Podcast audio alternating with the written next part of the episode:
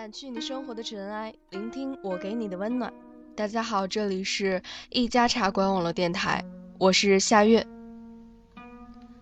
四年前，在北院门，我遇见了一个老人。那天天很冷，就像现在，冰凌子在窗玻璃上错乱纵横。我们从街道两头慢慢向街中央的普泰茶楼走去。寂静的黄昏，人迹罕然，我们可以听见彼此沉重的呼吸声。在临窗的一间桌子前停下，四目相对，空气中响起了久违的噼啪声。那是店主的小儿子和两个伙计在店前燃放花炮。我们要了一壶热茶，一些干果，然后坐在一起，开始了漫长的交谈。他告诉我，他叫苏泰，祖籍河南温县，十八岁时随父来到长安，跟随一个皮匠学手艺。皮匠叫刘庆，一个老实巴交的手艺人，常年沉默无语。闲了的时候，就坐在店面前的台阶上晒太阳、抽旱烟，或双目痴呆地看着天。他说：“我们一天几乎说不到两句话。”客人来了，他也不招呼；客人需要什么，只需用手指指一下，他就知道了。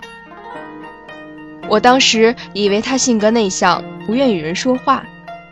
时间长了，我也渐渐习惯了。但有一天，他说，店里来了一个很有钱的女人。那个女人穿了一件水红色的长袍，长袍外面罩了一件鲜亮的貂皮大衣。说话的时候，他就站在刘庆的身边，手上飘着一块天蓝色的手帕。他指着铺子上的一双黑色长靴说道：“就这个，红色的，明天下午送来。”刘庆抬起身子，恭恭敬敬地说了声：“是，夫人。”他的声音很小，就像在水里站了一下。但是很浑厚，是一个中年男子的声音。那双靴子其实半年前已经做好了，一直放在一个黑色的木箱里。木箱上面还压着一把生亮的斧头。那天晚上，刘庆一夜未睡，一个人坐在油灯下，不停地用纱布打磨着那双红色的皮靴。眼里闪着亮亮的光。第二天我醒来的时候，他说他已经把那双靴子放在一只漂亮的小箱子里。一上午，他没和我说一句话，店门也没有开。我们两个就在店铺的后院里呆坐着。当然，我坐了一会儿就干活去了，晒皮子。收拾屋子，修理坏掉的工具。他一直抱着那只箱子，坐在院中央的玉兰树下。中午十二点的时候，他叫我“小太子，小太子”。我出去了，他站在屋檐下，一团正午的阳光正好落在他脸上。他说：“小太子，我们一起送鞋去吧。”你在这儿也半年多了，还没给客户送过鞋吧？今天我带你去。我说：“嗯，我还没离开过皮店呢。”于是我就锁了店门，跟着他上街了。街上很冷清，就像现在一样。他说：“我们大概走了有半个小时，来到一家王府前。”那时我不识字，不知道这家主人的贵姓。后来我才知道，我们来的地方是陈王府，主人便是陈奎。我们在门口等了十多分钟，那个尖嘴猴腮的下人才懒洋洋的让我们进去。刘庆走在前面，低着头，弯着身子，两只手操在衣袖里。眼睛盯着前面的那个吓人的后脚跟，慢慢的走着。我跟在刘庆的身后，提着装靴子的箱子，也慢慢的走着。但我心里很激动，一会儿往东看，一会儿往西看，脚步总是没有刘庆有节奏。到了一庭院落，那个尖嘴猴腮的下人让我们在门口等等。下人走后又来了，他告诉我们夫人正在休息，两个小时后再来。刘庆恭敬地说了声告辞，就弯了身子退了出来。走出陈府，刘庆在老孙家泡馍馆请我吃了一碗泡馍。那是刘庆第一次请我吃饭。我吃的时候，刘庆就坐在我身旁，慢吞吞地吸着旱烟，用慈祥的目光看着我，使我感到很温暖，很温馨。他说：“那顿饭是我吃的最香的一次，也是。”最难忘的一次。讲到这里的时候，他眼睛亮亮的，喝了一小口热茶，接着说道：“吃完饭后，我们看时间还早。”刘庆说：“我带你去艺俗社听戏吧。”我嘿嘿的笑了起来。还没走到艺俗社呢，刘庆好像想起什么似的，他拍了一下脑门儿，只拍了那么一下。然后他说：“小太子，我把一只顶扣忘在了后铺的黑箱子里，你这就回去拿。”我当时想，刘庆怎么可能这么粗心呢？没有顶扣，靴子可怎么穿呢？就准备往回跑。刘庆在后面叫住了我，让我把箱子留下。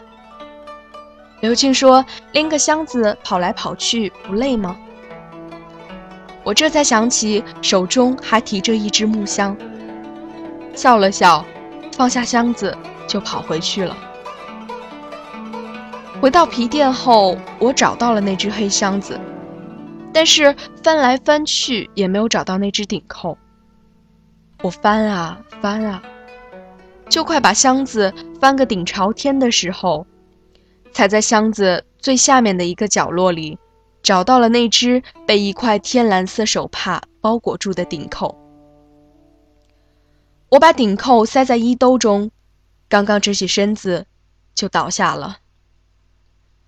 我醒来的时候，他说我已经被关进监狱里，这一关就是整整三十年。他停了下来，让店里的伙计给壶里添了一些热水。又要了一盘干果，给我的杯子里倒满了茶后，他凑了过来，神秘地问道：“你知道什么东西可以让一个人变成两个人？”我想了想说：“分身术。”他摇了摇头说：“是易容术。”刘庆在我吃泡馍的时候，已经在饭里下了药，我当时不知道。我怎么会知道呢？如果知道了，我就不吃那碗饭了。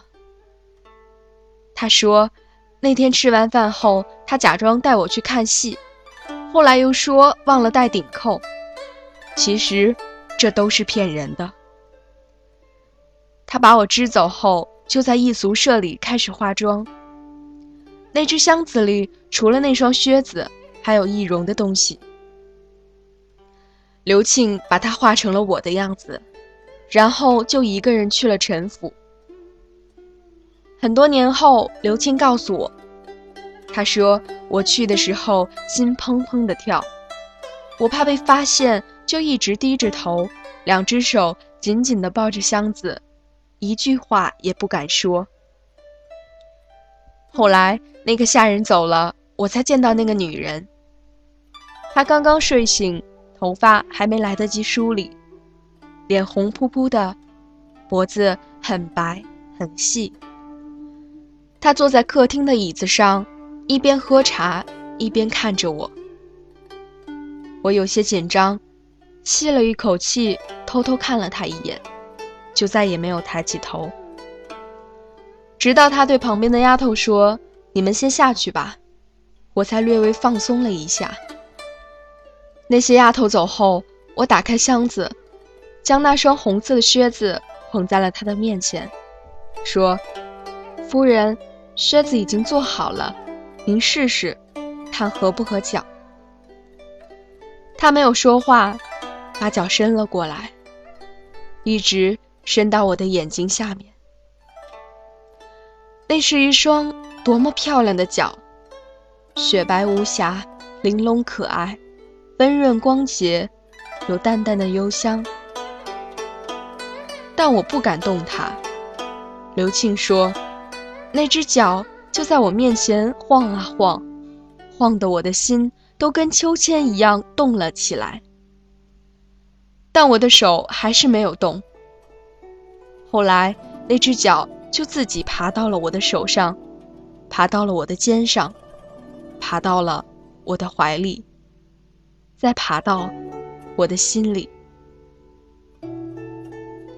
我就再也忍不住了，扔下靴子，一翻身就把他压在了身下。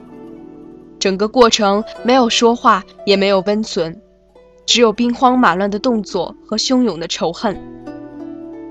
我本来只想睡了他。可后来，我必须杀掉他。刘庆大声地说：“必须杀掉他，不杀他，我就要死。”他说：“你胆子怎么这么大？”说这话的时候，他还躺在我身下，粉面含春，潮水连连。刘庆说：“当时我脑子一片昏迷，我不知道我就是你。”我刚一开口，他就叫了起来。他喊道：“你是谁？”我想，我再不杀他，我就完了。这时，院子外面响起了吓人的脚步声。我从身后拔出刀子，对准他的胸口，一下子插了下去。杀了他之后，我很害怕，赶忙把靴子放进箱子，低着头从后门匆匆跑了出去。刘庆是跑了出去，跑出去后就再也没有回皮店。他说，这么多年来，刘庆一直隐居在终南山下的重阳宫里。他不知道，他杀了陈王府的女人后，我就被他们从皮店里带走了。那天黄昏的时候，我才醒来。他说，醒来的时候脑子晕晕乎乎的。我使劲想了半天，才想起刘庆还在艺俗社等着我给他送顶扣的事来。我怕误了时辰，爬起身子就往外跑。谁知我刚打开门，还没走出后院，就被一群人迎面抓住了。我不知道发生什么事，为首的一个就是那个尖嘴猴腮的下人，一下子冲在我面前。在我胸口抓一把，就抓到那只被天蓝色手绢裹着的顶扣。他一边跳着，一边叫道：“就是他，就是他，抓住他！”那个女人死掉了，刀尖直插心脏，临死的时候还裸着上身。陈奎赶来的时候，那血已经流满了客厅，红彤彤的一片。讲到这里，他停下来问我：“你说，人这一生说完就完了？”我没有立刻回答他，喝了口水，浑身暖和起来。想了想，说：“人生变幻莫测，谁也难把握。”他哈哈的笑了起来，我也跟着笑了起来。他低下头，沉默了一会儿，屋子里。顿时冷清清的。过了一会儿，他又说：“我在狱中待了三十年，这三十年，我每时每刻都在想，是什么让我变成了替死鬼？是什么让我一生不明不白的耗在那个铁笼子里？我想过死，死了三次。第一次吞下了半只碎碗，五脏六腑。”都被划烂了，但还没死，第二次把削尖的筷子插进了太阳穴，也没死。第三次撞墙，一直到撞昏在地，也没死成。后来是一个狱友让我明白，他说：“如果你是被冤枉的，你一定要活下去，一定要好好的活下去。”我就再也不寻思自杀了。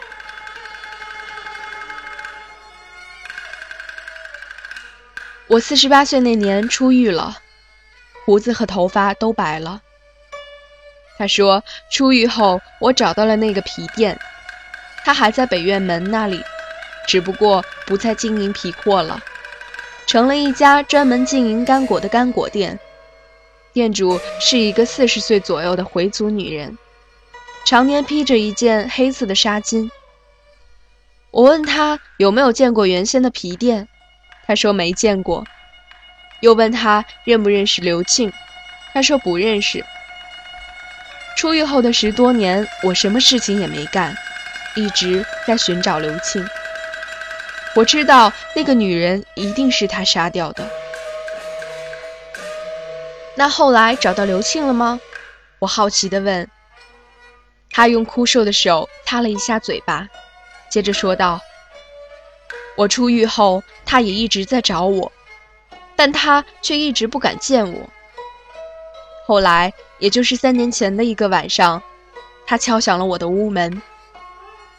那天正是我被抓进监狱的那天，也是他杀人的那天。我打开屋门，看见一个满头白发的道士。我问他：“师傅，你找谁？”他说：“我找你。”我的心当时被重重的踢了一下。我说我不认识你，就去关门了。他喊了一声“小太子”，我的心又被重重的踢了下。他进来了，我们两个都没有说话。后来他说我对不起你，我只想给我妻子报仇。陈奎羞辱了我的女人。我的女人跳河了，我让他女人也不得好死。那个机会我等了整整一年，终于等到了他的女人来买靴子。我不能放弃那次机会，不能。但我又怕被他们发现，发现了我就活不成了。我还有两个孩子和老人呢，我不能死。所以。我只能对不起你了。那天晚上，在黑漆漆的屋子里，他滔滔不绝的解释、倾诉、忏悔，我始终没有说一句话。夜里，他走了，走之前给我留下了一笔钱和一句话。那句话只有三个字：对不起。说到这里，他苦笑了一下，举起茶杯。与我的杯子碰了下，说：“对不起，就能把那三十年给找回来吗？”但也怪了，那晚之后，我仿佛被什么东西抽掉了一根筋，浑身软绵绵的，一点力气也没有了，连一半句怨恨的话都说不出来了。那你后来有找过他吗？找过一次，我当然要找他。他说：“我把刀架在他脖子上，说你不是会易容术吗？你再把我易回去，易到十八岁。”刀尖已经把他的脖子扎出了血，他还是没动。那时候我就知道，我再也不会回到十八岁了。老人停止了叙述，眼睛盯着杯中的茶水，屋子很安静。这时，窗外已经完全黑了下来。我看看时间，已经晚上七点了。茶楼里仅有我们两个人，显得空旷寂寥。我说：“时间不早了。”他看看窗外，叹了一口气，说：“时间是越来越短了。”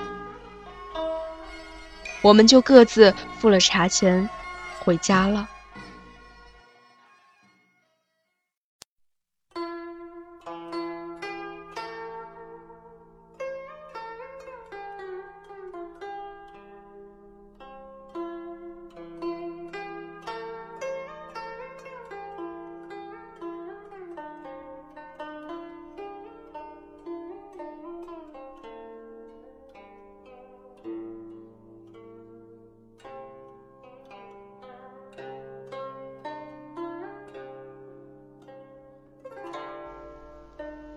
这里是一家茶馆网络电台，我是夏月，我们下期再会。